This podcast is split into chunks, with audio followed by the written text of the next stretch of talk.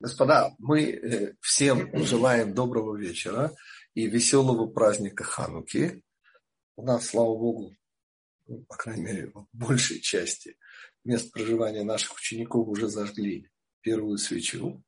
Я знаю, что в Северной Америке все еще впереди, но у нас уже все случилось. И понятно, что тема нашего сегодняшнего разговора не может быть иной. И я назвал нашу тему «Особенность Хануки». Понятно, что всякий праздник и даже источник праздников Шаббат обладают некими характеристиками, которые принципиально эксклюзивны именно для вот этого праздника или для Шаббата, как источника всех праздников. То есть чего-то такого, что нет нигде более и не встречается нигде более. И понятно, что всегда вот эта исключительность, она и привлекает внимание.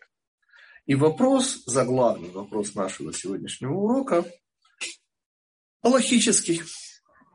Дело в том, что мы знаем, что в той или иной степени весь ужас, ну, для нас сегодняшний, когда мы смотрим с высоты своего 5773 года от появления наблюдателя вот на те события, а события 80, прошу прощения, стал 70, прошу прощения, тянет на семерки, это бывает.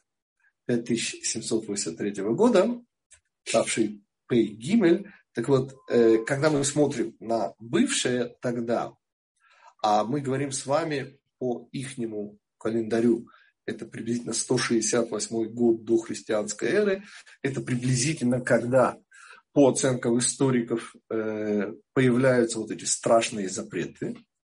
И помните, так же, как я всегда даю ссылочку на Усаму Бин Ладена, на башни-близнецы и на то, как они были разрушены, то я позволяю себе всегда предположить, что пользовались услугами сведущих архитекторов.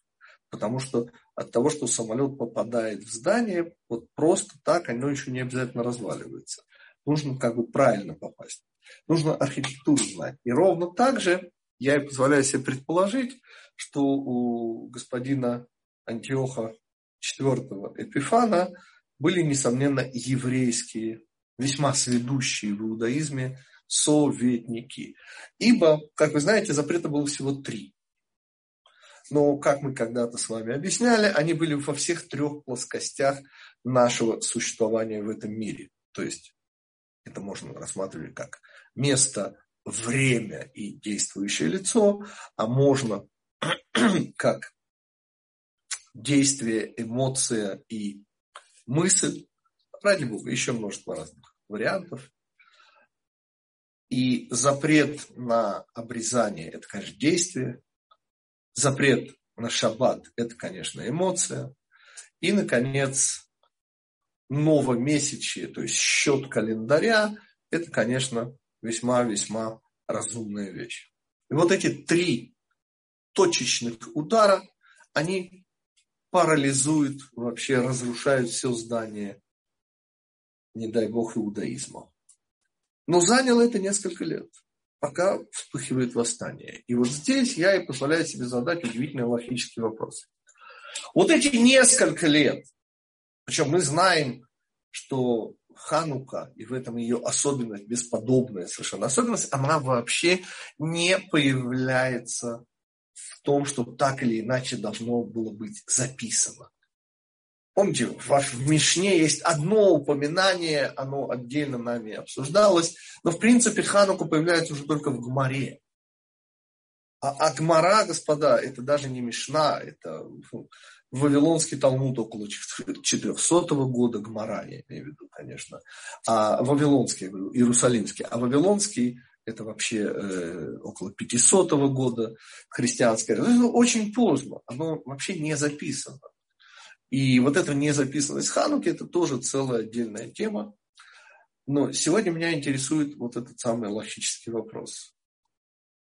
Пока вспыхивает восстание, а вы помните, у нас как минимум четыре, есть даже, по пять сценариев этого восстания, специальный мидраж Ханука, где, собственно, и излагается вот эта еврейская традиционная точка зрения, а что, собственно, произошло. И помните, есть удивительная история про Мататьягу, сына Йоханана, да, который убивает э, еврея, изменника, который на жертвеннике Юпитера закалывает свинью, ну и так далее, и так далее. Сейчас не собираюсь ничего повторять. Я всего лишь имею в виду, что есть и другие сценарии. Помните, «Снимите двери», история о дочери э, Мататьяусена и так далее, и так далее. Ну, просто история дочери, помните, сколько времени продолжалось вот это э, удивительное правило, право первой брачной ночи в случае, если выходила замуж девственница. То есть это принципиально, потому что я когда-то вслед за Рамгутнером совершал ошибку и говорил о смене э, генофонда. Вовсе нет, господа. Э, это Мидраж специально подчеркивает. Три года и восемь месяцев каждая еврейская девушка, выходившая замуж, а не вдова и не разведенная женщина, выходившая замуж, на них это правило не распространялись, отправлялись проводить первую брачную ночь у э, ну, типа губернатора греческого. Три года и восемь месяцев. Я сейчас не вспоминаю, что это на самом деле число свечей Хануки, помните, 36 плюс 8. И много-много разных смыслов у слова 36, это, помните, 36 часов, короче, и 36, 36 э, часов имеется в виду примыка, шаббат и то, что к нему примыкает или 36 абсолютных праведников, тоже отдельные все у нас были темы. Я сейчас хочу задаться вопросом, а почему не терпели? И почему в какой-то момент перестали терпеть? И я сейчас не говорю про, если такая у нас тема, э, женский лик Хануки. Вот это вот невозможность терпеть. Но у меня вопрос, ведь там, где женщина там, где женское начало, там, где эмоция, там, где восстание, вначале есть терпение. А терпение – это черта очень такая рациональная, мужская. Там была Аллаха. То есть Аллаха, которая говорила, а что, собственно, простите, делать? А что, собственно, простите, делать? Умирать? Так вот, простите, шаббат – это чтобы жить. Обрезание есть случаи, например, 40 лет пустыни, где не было соответствующего климата условно, там, конечно, все глубже, и не делали обрезания. Ну, а когда нет возможности считать календарь, то, простите, живут без календаря. Все равно надо жить. Надо жить, господа. И это Аллаха. И тогда и возникает вот этот самый вопрос. Так вот, по какой такой Аллахе произошло восстание? Потому что при всем уважении к женскому началу и к всему, что мы говорили о родах и о том, что нетерпимость, помните, основа всех основ это Мирьям, которая приходит к своему отцу, главе поколения, отцу будущего, еще не рожденного в тот момент нашего учителя Моше, Амраму, сыну Кигата, сыну Левия, и говорит ему, что твое решение оно тяжелее решения фараона, который обрек мальчиков, а ты и мальчиков, и девочек. Ну, в общем, очень странно, и мы когда-то это объясняли. Так вот, есть замечательный вопрос. Когда Мататьяу или братья, или ну, вот эта горстка совершенно в кавычках, но тем не менее абсолютно ненормальных евреев, поднимает восстание абсолютно безнадежное, по-любому, посмотрите, господа. Но это, но это невозможно. Это же не партизанская война, это восстание против сверхдержав. Ну, того времени, империя Селевкидов. Да, уже был Рим, но Рим был далеко. И он вовсе не пришел на помощь. Да из чего бы вдруг он пришел бы на помощь? Извините, маленькой, никому в тот момент не нужной Иудеи при всем ее стратегическом положении. Так вот, когда поднимают восстание, это называется мессирут нефиш. Это евреи, по крайней мере, папа Мататьяу и пять его сыновей, несомненно, жертвуют своей жизнью. И вот это, когда жертвуют своей жизнью, то и возникает этот самый логический вопрос. Простите, пожалуйста, а по какому такому закону они имели право жертвовать своей жизнью? И тут нам надо с вами вспомнить старинный комментарий Рава Мойши Франка, моего учителя, очень геометрический комментарий. Ведь мы же знаем, что жизнь очень важная вещь с точки зрения Торы. И даже для спасения жизни жертвуют и шаббатом, и обрезанием, и даже календарем, расчетом, праздником всех, новомесячия, от которого зависят праздники. Но есть, как мы знаем, три вещи. Да, если вам, помните, я всегда цитирую Словенной интервенции, если вам предложат сигареты и жизнь, то сигареты вы можете взять, а вот от жизни придется отказаться. И вот таких э, ситуаций у нас по штату, штатных три ситуации. И вы их помните, и причем здесь геометрия. А давайте вспомним 10 речений, потому что не убивай и не прелюбодействуй, там нет точного перевода на русский язык, ну, имеется в виду все возможные ложества, скотоложество, ложество и так далее. Вот здесь нужно отдавать свою жизнь, то есть не может человек становиться убийцей. Да. Жертвой. Надо становиться жертвой, если это выбор. И то же самое с ложествами. И второе речение. То есть я специально вам рисую сейчас картинку. Шестое речение не убивай, седьмое не прелюбодействуй, и напротив седьмого стоит второе.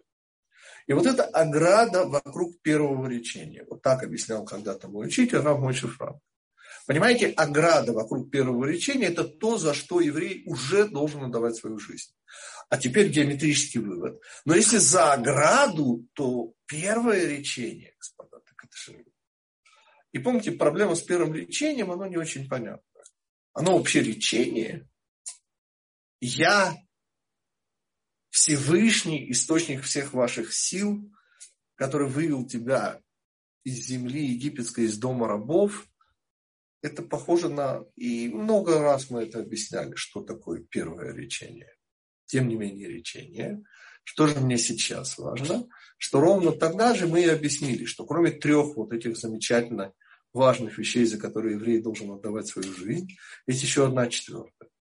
Это четвертое непосредственно связано с первым речением. Ну вот конкретику мы сейчас добавим ко всему к этому. В чем конкретика?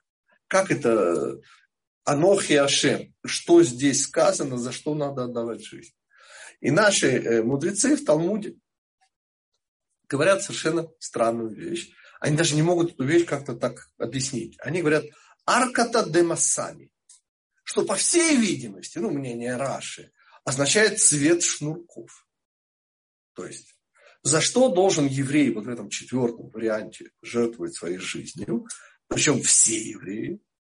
Ответ иногда, и я вам немножко это переведу на более нам знакомый язык, потому что цвет шнурков не очень. Помните удивительная бесконечная война между тупоконечниками и остроконечниками? Это Джонатан Свифт. Одно из путешествий Лемуэля Гулливера. Менее известное, но тем не менее замечательное. Представляете, тупо конечники. Ну, вареное яйцо. Откуда его следует разбивать? С тупого конца. Вот. Или с острова. И почему это не повод для войны? Конечно, повод. Нам это сейчас будет еще раз важно. Еще в одной э, позиции это будет нам важно. Так вот, э, оказывается, ежели весь мир ну, обязательно даже весь мир. Пусть будет весь греческий мир. И весь прогрессивный мир. Или все прогрессивное человечество. Приходит к выводу, по им известным причинам, что любой прогрессивный человек, любой достойный называться современным человеком, да, должен разбивать яйцо вареное. Ну, пусть будет с тупого, пусть будет с острого конца. То тогда будет особая, хотя в Торе не появляющаяся, мецва делать ровно наоборот и жертвовать за это своей жизнью. Простите, не понял. За что жертвовать своей жизнью? За то, что вообще в Торе не сказано. А почему, собственно? И объяснение, конечно же, речь идет о подкопе под здание иудаизма. То есть помимо вот этих вот трех ударов по трем плоскостям, есть еще один возможный удар, это уже подкоп под все здание. Вот это плюс один. Но это уже требует объяснения, и мы сейчас этим объяснением займемся. Что такое вообще и о чем идет речь? Это так называемый гзираташмат, то есть это решение об уничтожении иудаизма. Снова подчеркнем, это принципиальное отличие от Урима. Там речь шла о нашем физическом уничтожении. И с физическим уничтожением у нас после множества катастроф вопросов нет. Здесь же вопросов маленький, вот, ну, как бы большой воз и еще маленькая тележка. Потому что вспомните, например, чудо масла. Что делали греки с маслом? Мы всегда объясняем, на масле, отличном оливковом масле с низкопроцентной кислотностью, господа, да можно ванны, извините, для умощения кожи. Жарить те же самые латки с картофельной оладьей. Да применение сколько хотите. От косметики и до собственного желудка. А что греки сделали? Имея возможность это самое масло на рынке продать за хорошие деньги, между прочим. Это же первый отжим, это же лучшее. О чем мы говорим? Знаете, на привозе сколько бы за это дали? Если нас слушают все. Ну, они что сделали? Ответ, они его сделали ритуально нечистым. Я, простите, не очень понимаю. А что это значит ритуально нечистым? Они что, на него плюнули? Нет. Ну, потому что, помните, когда студент, да, ну, чтобы чай, а он пошел там за вторым или за первым, помните? И он написал плюнул, да? И возвращается, ему, да, я, говорит, тоже плюнул в этот самый чай. Ну, ну, смешно же, господа, ну, что они сделали? Ответ, ничего не сделали, только посмотрели. Помните? Ну, как классика. Говорит, ничего не сделал, только посмотрел. Понимаете, они сломали пломбу и посмотрели. Все. Что все?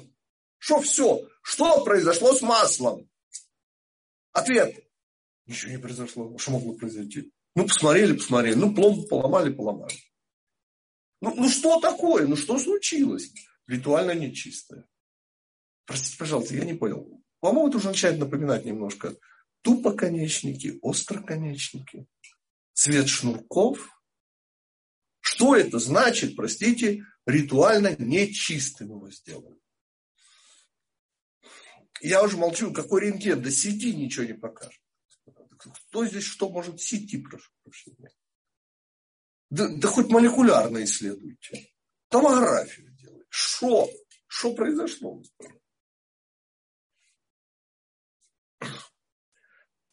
И понятно, мы говорили о том, почему именно с маслом все это чудо. Я сейчас немножко о другом. Я сейчас именно о том, а за что надо было и за что Маковеи пожертвовали своим. Причем, учтите, они совершенно не верили, они верили, конечно, но верили во Всевышнего, а не в победу. Это настолько важно подчеркнуть, господа. Ведь зачастую, в особенности малорелигиозные евреи, очень любят говорить о празднике национального освобождения. Что нас гнит вот злобные силы нас гнит, понимаете, а, а мы освободились. Так вот, специально против этого да, и установили имя. Остановка, что такое ханука, хану, как мы всегда учим, остановились 25-го. В смысле, что они не победили греков, помните? Вот после этого ханукального чуда, это тоже отдельный большой вопрос, я сегодня не буду касаться его, но война кровопролитнейшая, стоившая жизни всем братьев, последний уже после победы, до, 140, до 142 года продолжалась. А чудо с вот этим удивительным горением э, свет миноры, это было, простите, в 164 году, или 165 164 году до христианской. То есть еще 22 года кровопролитнейшая война. И такой вопрос, почему мы никогда не вспоминаем о нашей победе над греками, о независимости. Мы говорим о победе слабых над сильными.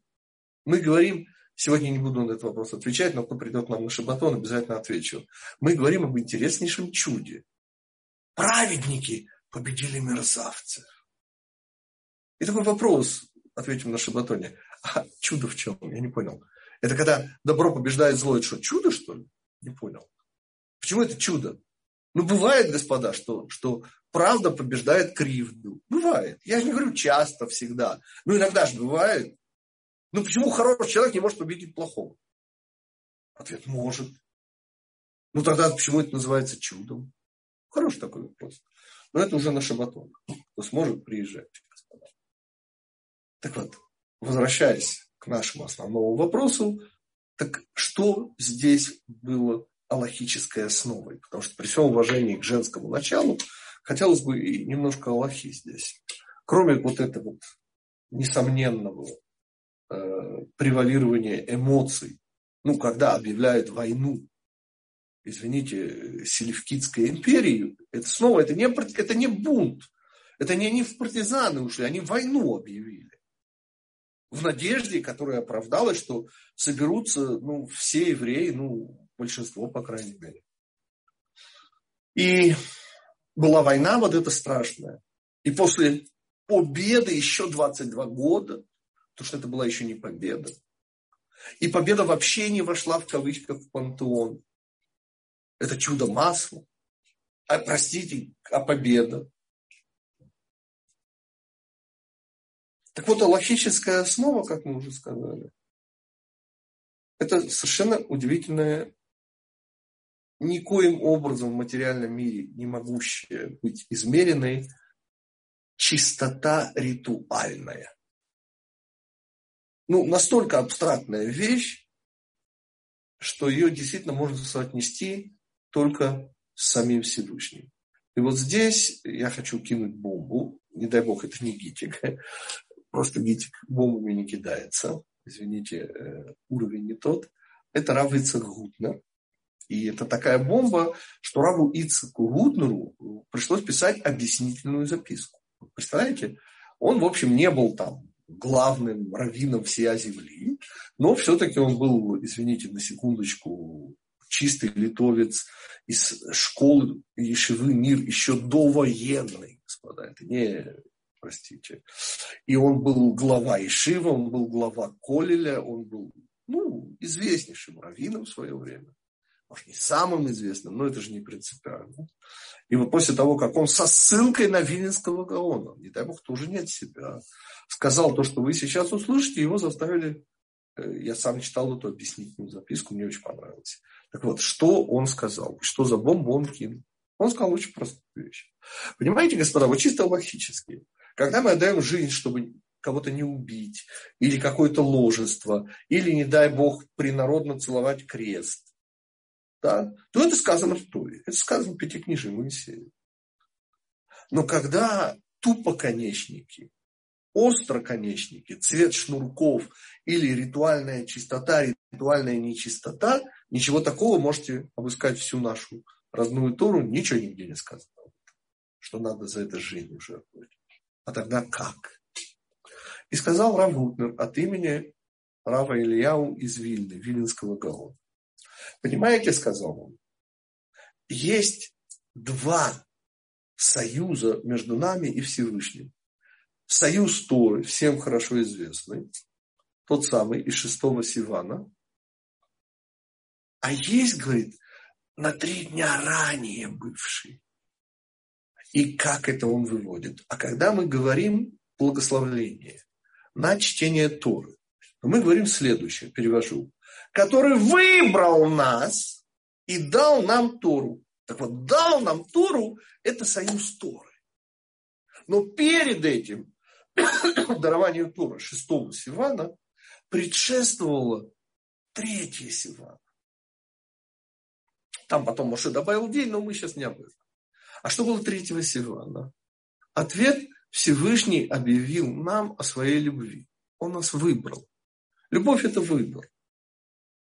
Необъяснимый выбор. Смешная идея избрать иудея. Наша избранность ни в чем и ни в чем, ни в чем, а в том, что он нас выбрал. Только не спрашивайте почему, потому что ответ на этот вопрос нет. То есть он есть, но на уровне Всевышнего. А вот на никаком другом уровне ответа нет и быть не может. Бежим дальше. Что такое выбор Всевышнего? Ответ то, за что отдают жизнь. Это первое речение, господа. Оно предшествует дарованию Торы.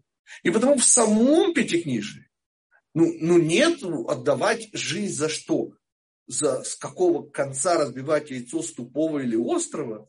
Цвет шнурков, когда все решают ходить только в черных шнурках, то у нас будет специальная мецва, которой нет в Пятикнижии Моисеева. Вдевать только белые шнурки. Вот всем назло. Ну вы пендрежники. Ну вы же знаете, что такое евреи. Вам же не надо рассказывать. Но что мы сейчас подвели? Мы подвели удивительную аллахическую основу. И эта аллахическая основа называется любовь или выбор Всевышнего. Не, не наша любовь. Ну какая у нас любовь, господа? У маленьких деток, вы же понимаете. Я вам говорил, помните, сейчас, сейчас, молодой человек, ему 4 года тогда было, сейчас он уже значительно возмужал, ему уже 6 лет, а тогда было 4 года, и он был ужасный проказник. Ну, такой, знаете, мальчишка, сорви голова, 4 лет. И он такой вытворял там, ну там, понятно, разбивал, ломал, ну, рвал, ну все понятно. Да? Дальше. А дальше, ну, при всей любви, первый ребенок, да, все-таки там папа, там папа, так, чтобы не сглазить, там метр 85, и так поперек себя шире, такой папа внушительный. Ну, знаешь, если был бы не внушительный, ну, к четырехлетнему. И как только ребенок понимал, сейчас будет гроза, то он вдруг теплел в глазах и говорил, папа, а я, говорит, тебя так люблю. Знаете, четырехлетний. Ну, вот это вот наша с вами любовь, это когда вот вы захотите вспомнить о своей любви, вот вот это вот, это наш уровень с вами. Это в лучшем случае. Бывает хуже еще варианты. А когда мы говорим с вами... Да, у кого-то был вопрос. У меня был вопрос, да, я хотел, э, хотел э, как бы проговорить это. Не, э, то есть вы говорите о том, что это наш ответ на первое речение. То есть это фактически отдавать жизнь, это и есть наш ответ, как бы, да, я согласна. Ну, если Можно мы говорим, сказать, что... Но не надо сводить любовь к самопожертвованию. Любовь не сводится к самопожертвованию. Я не про самопожертвование. Нет, я не про самопожертвование. Я имею в виду снова. Аллахическое я имел в виду, можно я, э, я имел в виду наше активное соучастие в процессе. То есть, что мы не пассивные. Несомненно. В любовь, любовь – это классика, господа. Скорее, готовность отдать жизнь, да? Что? Скорее готовность отдать жизнь, то да, конечно, означает конечно. ответ. Я предпочитаю все-таки говорить любовью за любовь. Знаете, как-то жизнелюб. Помните? Душелюб и людовед.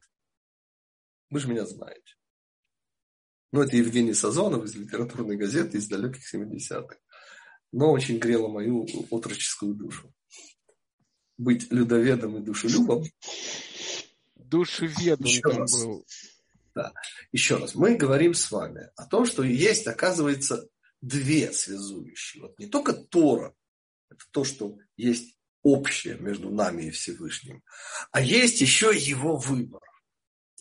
И наш ответ Всевышнему – любовью за любовь. И оказывается, когда народы мира, это могут быть греки, могут быть не греки, кто угодно, ставят во главу угла некую идею. Неважно, какую идею. Тупой конец разбивать или острый конец разбивать. Да? Или просто сломали запечатанные, специально приготовленные, ритуально чистыми коинами масло. Прекрасно. Они просто сломали печатку. И сделали это масло, к которому даже не прикоснулись. Ну, понимаете, ничего не сделал, только посмотрел. Они сделали его ритуально нечистым. А ритуально нечистым вообще не относится, простите, к этой реальности. К физическому миру, что это значит ритуальная чистота, что это значит? Ответ, это значит любовь Всевышнего. Вот все, что это значит.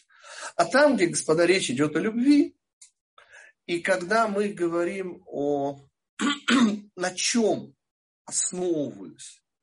Что было в основе? И снова я подчеркиваю, господа, это не был бунт, это не было восстание. Это было объявление войны. Мы специально благодарим Всевышнего. Помните, вот когда мы сейчас, те, кто уже зажгли, что мы говорили? И за спасение, и за избавление, и за войну. Мы благодарим за войну, не за победу, вы не поняли. Мы благодарим вот за это, в кавычках, ненормальность, выпендрежность Мататьяу, сына Йоханана и пяти его сыновей, которые не бунт подняли и не в партизаны ушли сражаться за родную Тору, а которые на секундочку объявили войну не на жизнь, а на смерть империи. Это называется любовью за любовь. И это и есть вот это выбор, который выбрал и дал нам. Вот то, что он дал нам Тору, это следствие. Оно очевидное. Потому что Тора это и есть любовь Всевышнего. Но само его решение предшествует дарованию Торы. И оно было третьего Сивана. Когда Всевышний сказал на третий день, будьте готовы. Тора, признать, была, кстати, дана седьмого Силана, а не шестого. Но это потом. Это уже не принципиально для нас и для рассматриваемой нами темы. То есть получается, что Ханука – это особенность Хануки. Я, я хочу ее сравнить здесь с Пуримом, господа. Помните, евреи, Израиль в Пурим – это исправление промаха первого человека. Это получение Торы несомненное получение этого. Потому что что от нас требовалось? Помните, что требовалось от первого человека? Ответ – ничего. Дождаться шаббата. Теперь вы только представьте себе, все уже происходит. Да? 14, 15, 16, за три дня. Ну ничего. Три дня весеннего месяца Ниссана. И в конце третьего дня, это вечером 17-го Ниссана, Аман уже висит.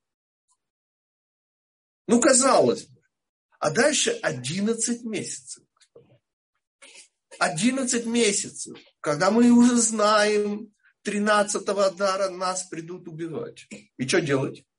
Ответ, ничего не делать. Почему ничего не делать? Ответ очень просто. А потому что войны жены ведет муж. Помните, как сказал Всевышний всему нашему еврейскому Кагалу, там, у последнего моря? А вы, говорит, встаньте потихоньку. Я, говорит, буду разбираться с фараоном. Так сказал Всевышний. Но зато когда Амалек нападает, а мы идем, мы никого не трогаем, понимаете? Даже примус не подчиняем, просто идем Тору получать. И помните, марш-бросок, бешеный собака Амалек. И льется еврейская кровь. Как это может быть, господа? Ведь нас же со всех сторон объятия Всевышнего. Откуда еврейская кровь? мудрецы специально говорят, что это те, кто не могли вынести эту близость к Всевышнему. Ну, господа, я все равно не могу понять. Ну как это так еврейская кровь? Как это так воевать мечами? Ответ тут очень прост. Войны жены ведет муж, войны мужа должна вести жена.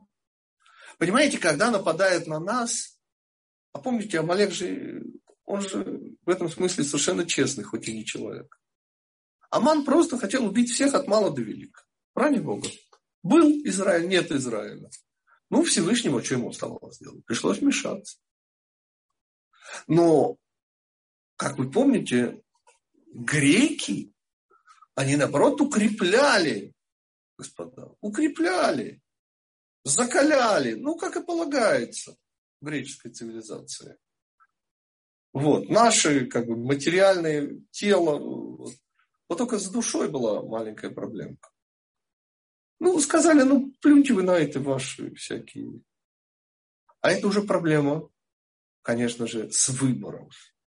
То, что ежели убрать от нас вот, выпендреж наш, то мы же станем как все.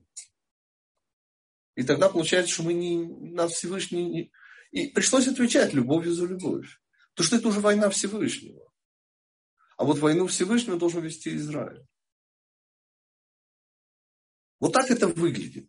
И к чему я хочу еще подвести? Еще один момент очень важный. Мы, в общем, разъяснили, а, на чем чисто логически основывались. Мататьяу и его сыновья. Но еще один момент. Почему на греки, господа, все-таки? Вот например, светлейший князь Аман. Да? Понимаю. Или там вавилоняне. Понимаю. Греки не понимали. Ну зачем нужно было? Ну, ну какая им разница? Ну, верят эти ненормальные там во что-то свое ненормальное. Кому это мешает? Ритуально чистый, ритуально... Ну, у них мишигасы в голове. Ну, ну, ради бога, почему это вам должно мешать? Помните, замечательный вопрос, ведь в древнем мире вообще он не знал религиозных войн. И вдруг фу, натуральная, ну, супер религиозная война.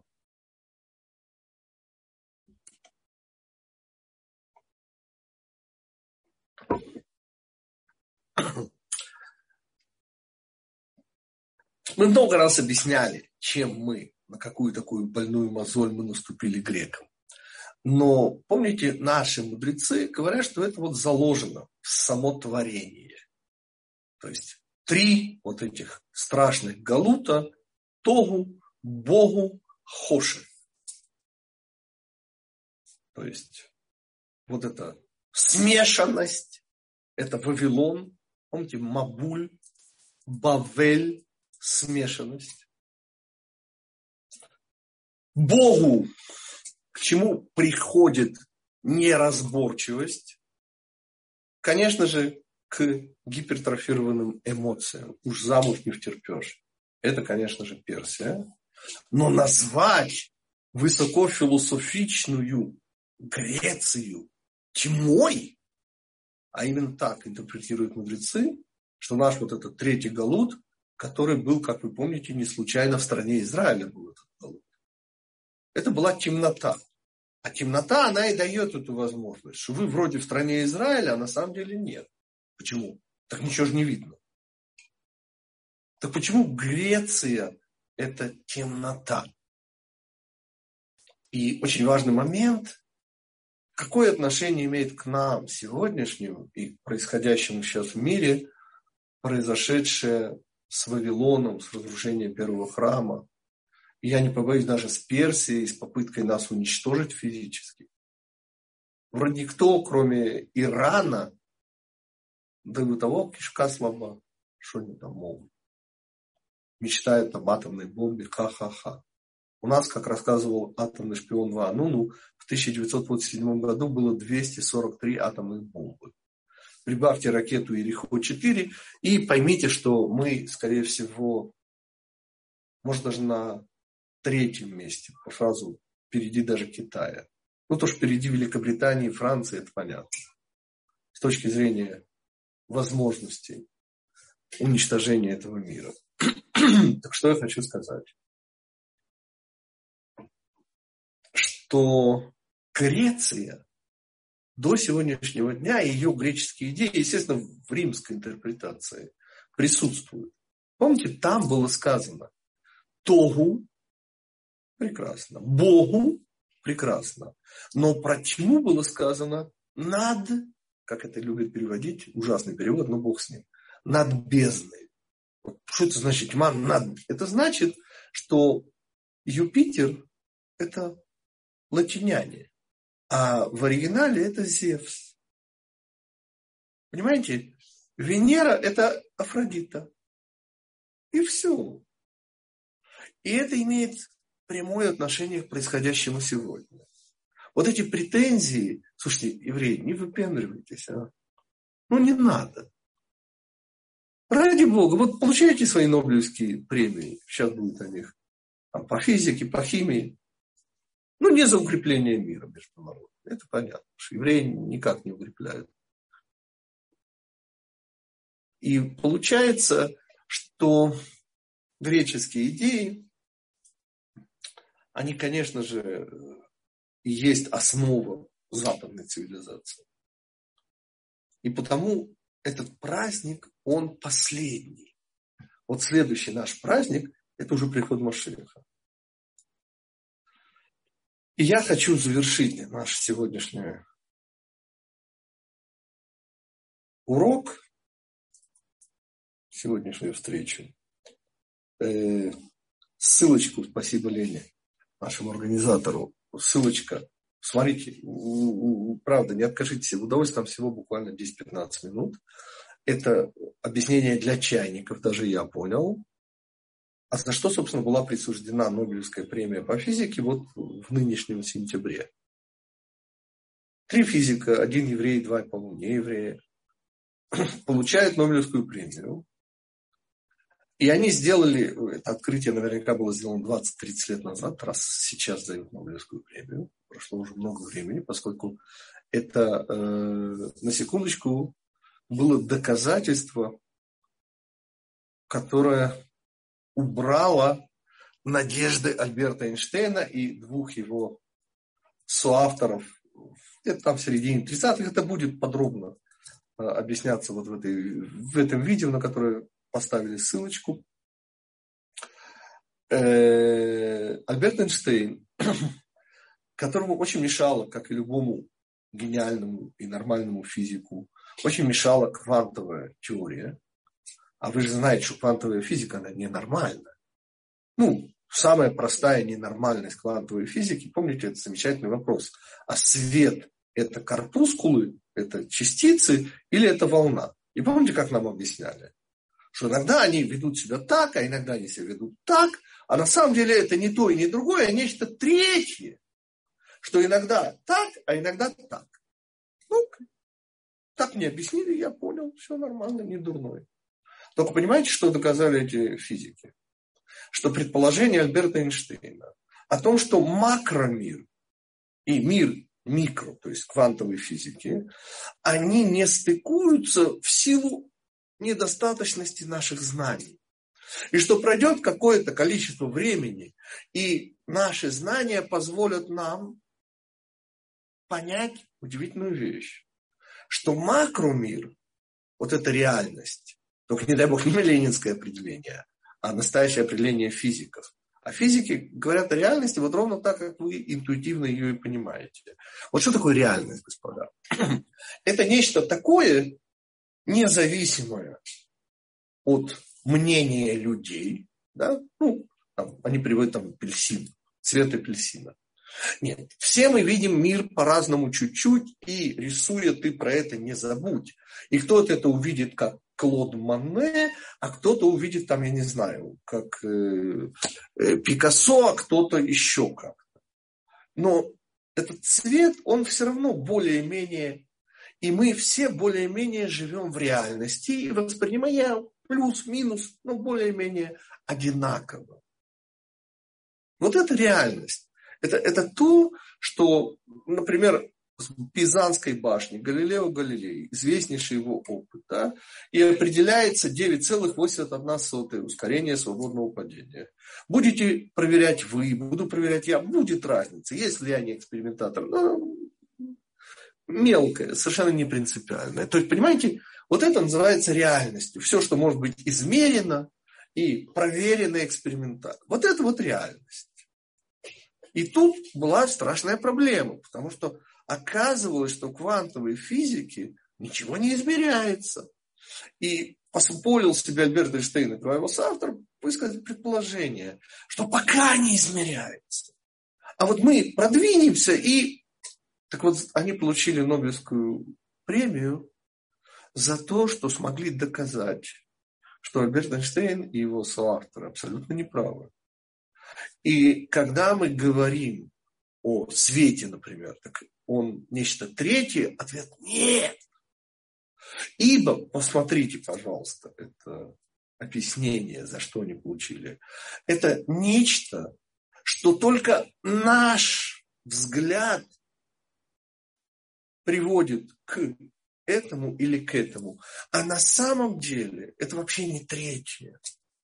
Это несуществующее с нашей точки зрения.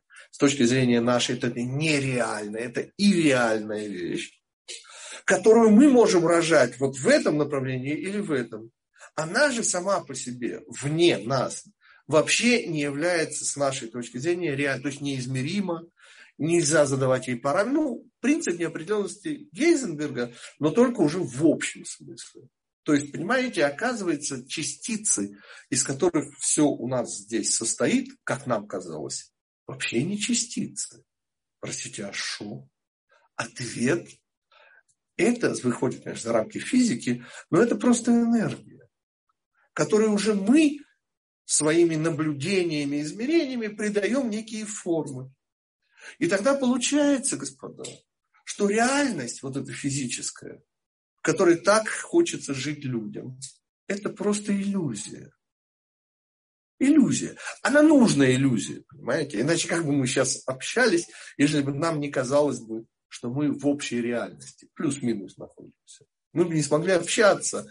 Но в общем-то это, честно говоря, тьма греческая. Не египетская, греческая. Вот это вот замечательное, разумное постижение. Что оно дает в результате? Тьму. А что делает тьма? Она просто скрывает изначальный божественный свет. Тот самый, который мы своим выбором добра или зла превращаем, соответственно, в добро или зло. Вот так или так. И теперь можно уже хоть капельку оценить сказанное нашими мудрецами. Сказанное в Торе изначально. Вот этот самый третий галут, который единственный, в отличие от первого и второго, имеет продолжение в четвертом. Жесткое такое продолжение. То, что вся римская цивилизация, конечно же, идет из греческой. Я имею в виду, конечно, не в технологической части, а в философской. Хотите, пантеон богов Рима это просто греческий, ну, переименованные, приспособленные под уже римскую цивилизацию. Но идеи те же самые. Так вот это и есть тьма. Понимаете, это оказывается физические представления, которые мы полагаем за реальность. На самом же деле это просто представления, которую, которые рождают не реальность, конечно. Реальность мы не можем рождать, мы не творцы. Мы рождаем иллюзии, в которых пребываем. Кто-то более счастливый, кто-то менее счастливый. Но на самом деле это тьма, господа, которая скрывает свет, на котором, в общем-то, и стоит то, что есть, это божественный свет. А все остальное это людские представления и так далее, и так далее, и так далее. И когда мы зажигаем свечи Хануки, все-таки вернемся, господа, те самые, которые сегодня есть у нас, благодаря абсолютной выпендрежности Мататияу, его пяти сыновей и всего Израиля, простите, который к ним присоединился и вел после победы еще 22-летнюю войну страшнейшую. И только в 142 году была одержана победа над селевкидами. Так вот, подводя вот этот итог, понимаете, что такое свет Хануки? Это признание того, что есть только свет. А что есть еще? Ответ – иллюзии, тьма. И вот глядя на этот свет, нам и нужно вот вспоминать вот эту Нобелевскую премию. Это, это уже только мы. Понимаете? Почему мы сегодня уже должны быть умными? Ну, если за это даются уже Нобелевские премии. За то, что, оказывается, нет реальности. Вы слышите? Ну, нету реальности, кроме Всевышнего. Да, ваши вопросы. Насколько понятно про выбор Всевышнего, который был до дарования Тура. И, соответственно, три запрета, за которые мы отдаем жизнь, которые внутри Торы, но есть то, что предшествует дарованию Торы. И вот за это мы тоже отдаем жизнь. Да, насколько это понятно? Не знаю, мне это понятно. Э, я хотел просто, если можно, пару слов по поводу вот последнего вашей, э, того, что вы говорили по поводу... Можно этого... сначала людям вопросы задать? Да, за никаких проблем. А потом уже... Да, господа, у кого вопросы? Не совсем понятно. Особенности праздника Ханука. Андрею и Эгуду понятно. Кому не, мне не совсем понятно. Совсем. Слушаю. Э, ну, по поводу, получается, первая заповедь это любовь, как бы, да? И в этом смысле надо за это отдавать. Значит, первое речение, господа. Я отсылаю вас к самому начальному нашему основополагающему курсу «Знакомьтесь с еврейством», а также книга, которая говорит ровно о том же самом «Есть ли жизнь на земле?». И там действительно жестко отвечается, что такое первое речение. Понятно, что оно стоит против «не убивай». То есть вот это речение, это есть то, откуда проистекает жизнь. А под жизнью мы понимаем, конечно, добро. Например, второе и седьмое, они тоже параллельны. Потому что нет на свете горше измены, чем измена себе самому. И если во втором речении запрещается изменять Всевышнему, то в то есть запрет на все ложества, это измена своей сути. Нельзя изменять своей сути. И тогда вот это первое речение, основа, конечно, всех основ. Это то, что и есть, то, откуда проистекает жизнь. Первое речение. И, и потому это выбор. Это еще до Торы. Это еще любовь Всевышнего. Да, еще вопрос.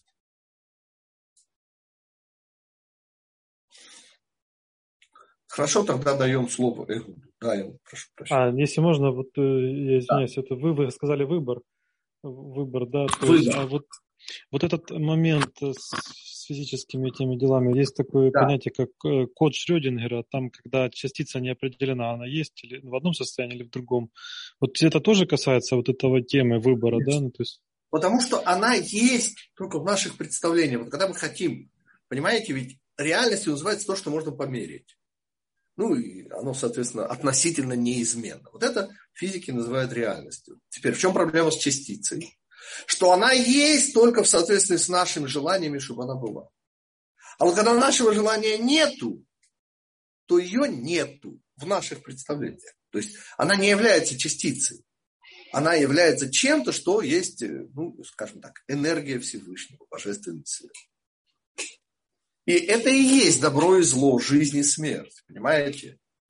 Задача человека выбрать божественный свет и отказаться от так называемой физической реальности или отказаться от притягательности, ценности вот этого воображаемого мира.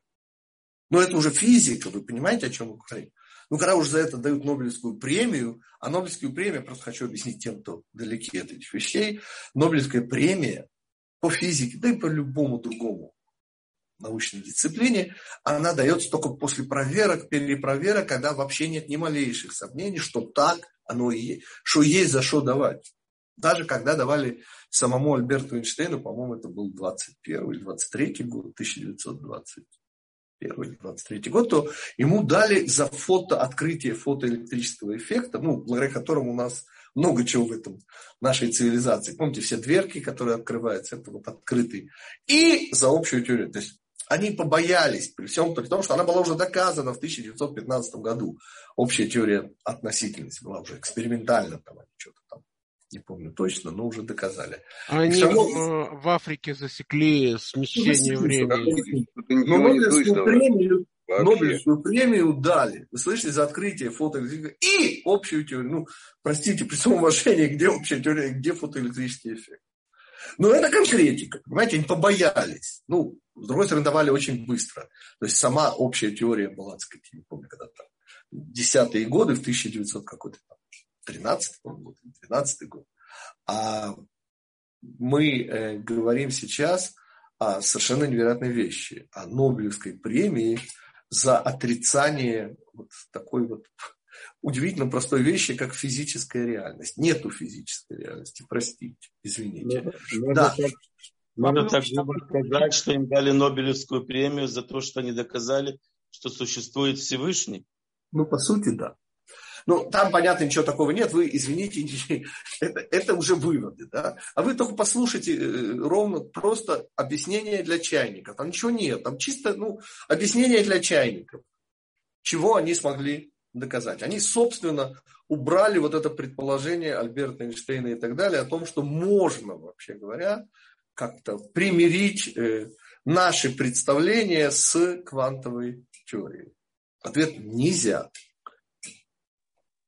на самом деле, что не просто нас не существует, тут как раз я бы так далеко не пошел бы, а потому что будет в тот день Всевышний один и имя его один. Понимаете, реальность это только Всевышний, это его божественный свет. Даже Всевышний бессмыслица, ну, с точки зрения так, выше всего что. А вот божественный свет, вот это и есть реальность.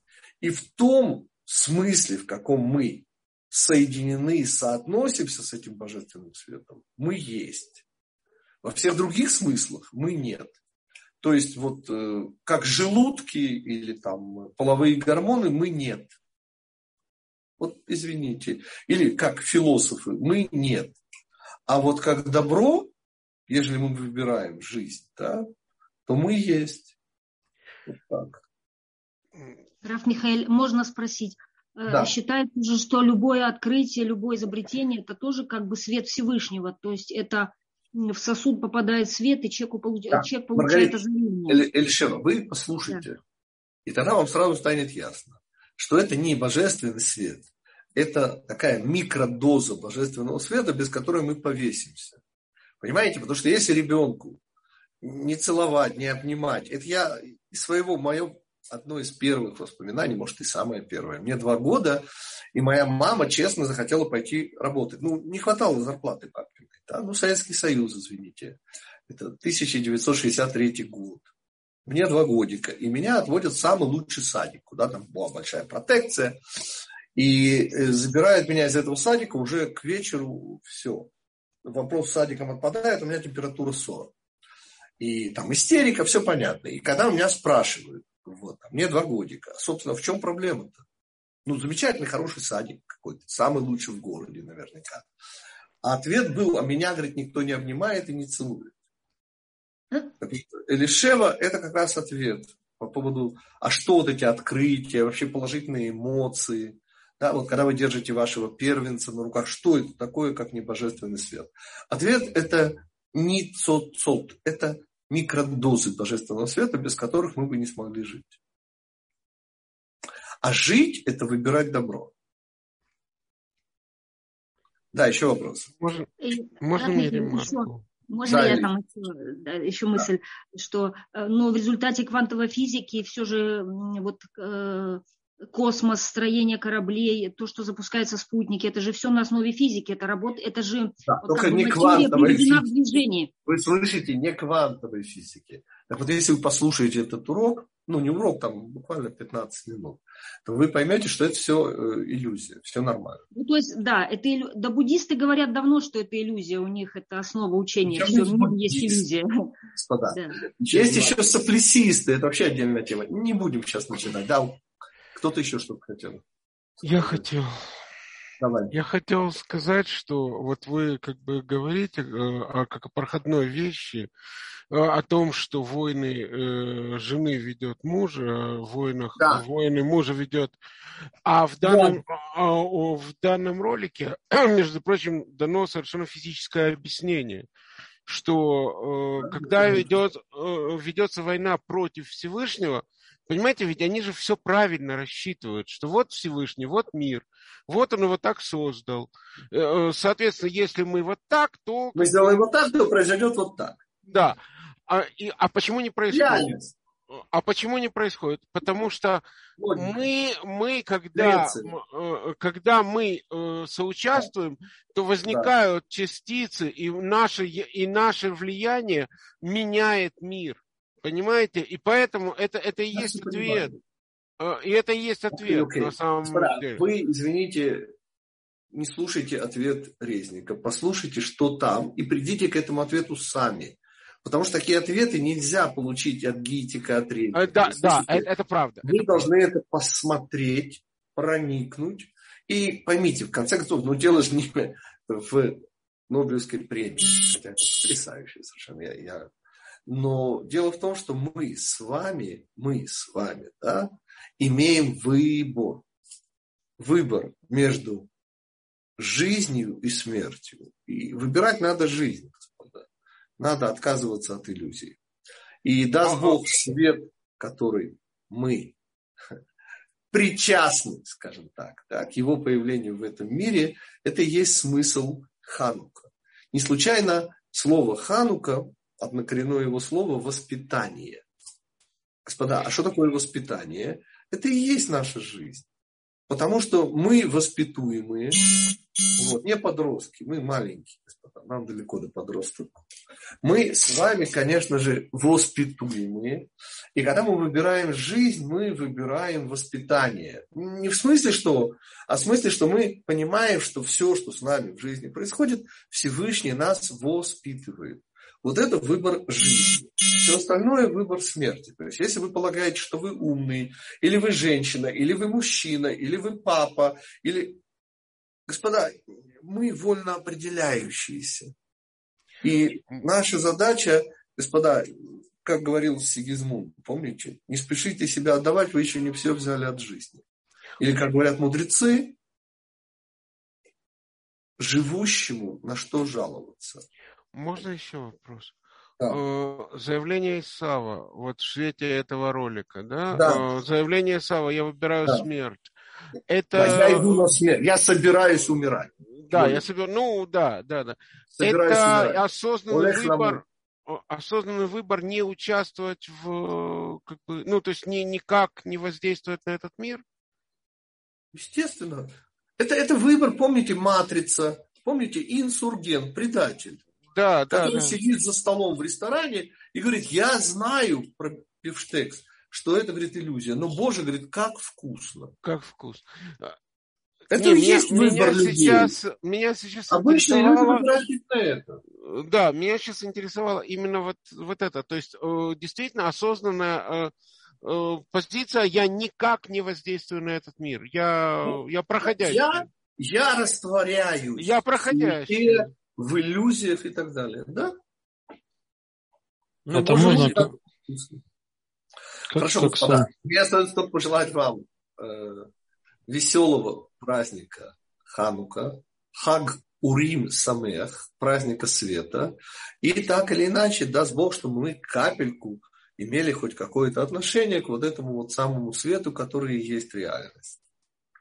Мы встречаемся через неделю это будет уже так сказать, квинтэссенция Хануки, это будет высшая точка Хануки, это 8 будет дней. Вот. И, конечно же, хорошего месяца. У нас как раз в шаббат и в воскресенье начинается новый месяц. Как вы помните, все три вещи происходят за эти 8 дней. Ну, на зло Антиоху. Ну, 8 дней – это значит, что родившийся сегодня еврейский ребенок будет подвергнут операции обрезания, вхождения в союз Авраама.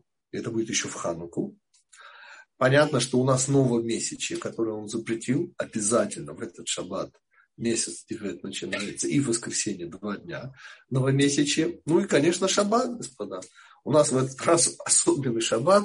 Это и шаббат, и новомесячие. В общем, все на зло Антиоху, слава Богу. Всем хорошего месяца и, конечно, веселого. Спасибо, хорошего Спасибо. Всего Спасибо большое. Спасибо, Равгетик. Скажите, Спасибо. пожалуйста. Удачи. Равгетик. Да-да.